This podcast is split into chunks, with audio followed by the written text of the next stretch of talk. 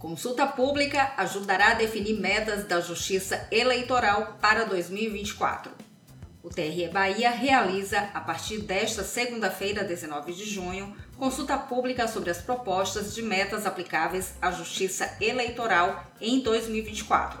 O formulário online pode ser preenchido rapidamente, sendo essencial a participação de todos nesse processo. Disponibilizada no site do Tribunal Superior Eleitoral TSE, a consulta é direcionada a todos os cidadãos, cidadãs, inclusive ao público interno do TRE Bahia. Na pesquisa, os participantes poderão opinar sobre a relevância das atuais metas judiciais, metas 1, 2 e 4, e da meta 9, estimular a inovação no Poder Judiciário.